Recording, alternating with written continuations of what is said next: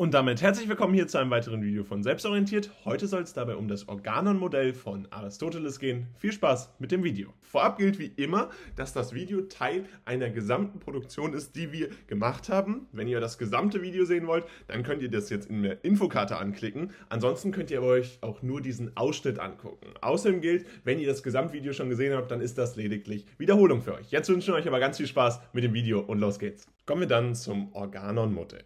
Dieses Modell basiert auf dem aristotelischen Gedanken, dass hier ein grundlegendes Werkzeug der klassischen Logik genutzt wird, um die Kommunikation zu verstehen. Und das geht dabei auf das vierte Jahrhundert vor Christus zurück, also auf Aristoteles.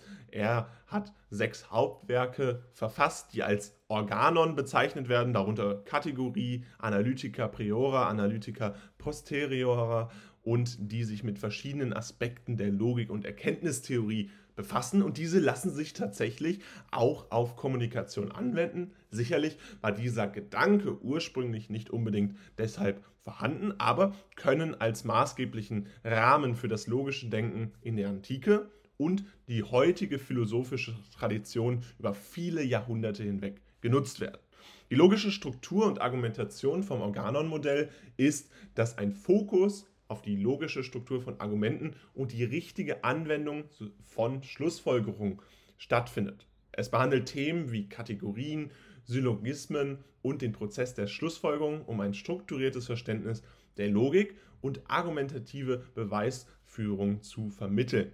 Aristoteles betont dabei die Bedeutung von klaren Definitionen, logischen Verknüpfungen und der Vermeidung von Fehlschlüssen in der logischen Analyse.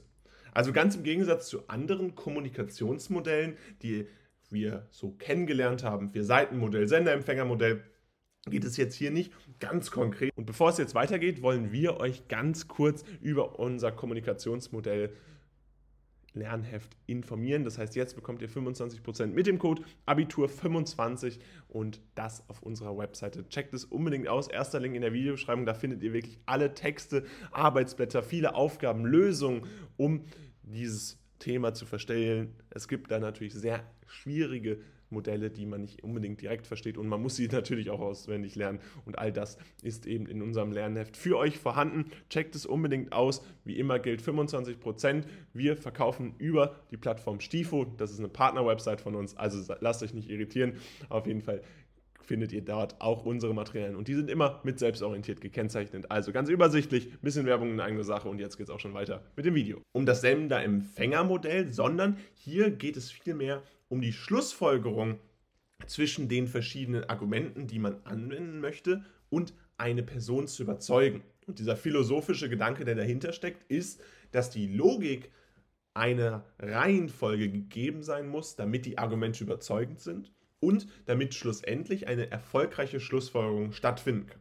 Dabei hatte das einen enormen Einfluss auf die Philosophie. Das Organon-Modell hatte einen erheblichen Einfluss auf die Entwicklung der abendländischen Philosophie. Gerade vier Jahrhunderte vor Christus ist das natürlich noch ein sehr wichtiger Ansatzpunkt gewesen, ein sehr wichtiger Teil der Erde und blieb für viele Jahrhunderte ein zentrales Werkzeug in der logischen Argumentation. Also wie Argumentationsketten aufgebaut wurden, das war ganz häufig auf Aristoteles zurückzuführen.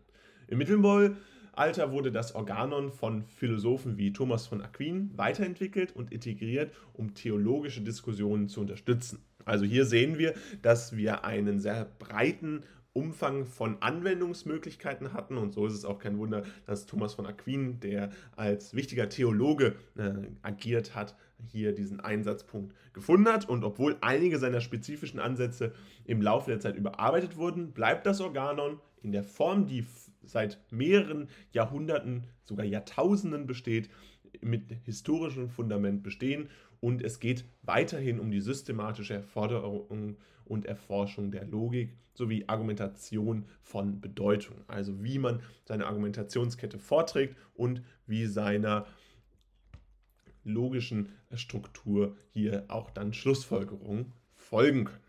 Und abschließend wollen wir uns noch die Transaktionsanalyse angucken. Dabei geht es um Ich-Zustände, die eigentliche Transaktion und dann das Lebensskript bzw. Spiele. Bei Ich-Zuständen in der Transaktionsanalyse geht es ganz konkret darum, dass menschliche Interaktionen anhand von Ich-Zuständen analysiert werden. Die verschiedenen Ebenen des Bewusstseins repräsentieren dabei also Ich-Zustände und diese Ich-Zustände sind das Eltern-Ich, das Erwachsenen-Ich und das Kind-Ich.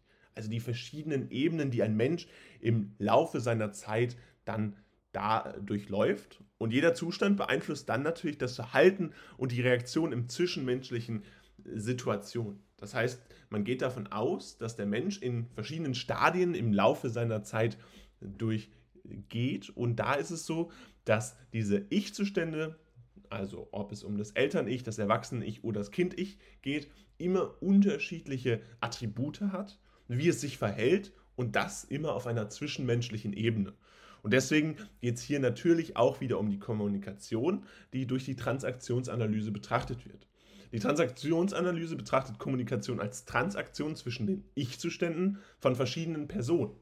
Diese Transaktionen können entweder komplementär sein, wenn die Ich-Zustände übereinstimmen, also beispielsweise, wenn ein Eltern-Ich auf ein anderes Eltern-Ich trifft und können aber auch dann gekreuzt sein, wenn unterschiedliche Ich-Zustände involviert sind. Die Analyse solcher Transaktionen hilft, Muster in der Kommunikation zu erkennen und das Verständnis für zwischenmenschliche Beziehungen zu vertiefen. Also hier geht es ganz konkret wieder darum, dass man die Reaktionen und die Kommunikation untereinander versteht und so dann langfristig eine erfolgreiche Analyse der Kommunikation gewährleisten kann. Ganz wichtig dafür sind die Begriffe Lebensskript und Spiele. Die Transaktionsanalyse untersucht auch die Entwicklung von Lebensskripten die früh im Leben entstehen und das Verhalten und die Entscheidungen eines Individuums beeinflussen. Zudem betrachtet sie Spiele, wiederkehrende Muster von Kommunikation und Verhalten, die unbewusst dazu dienen können, Bedürfnisse zu erfüllen oder unerwünschte Gefühle zu vermeiden. Das Bewusstwerden dieser Muster ermöglicht dann eine bewusstere Gestaltung von Beziehungen und Interaktion.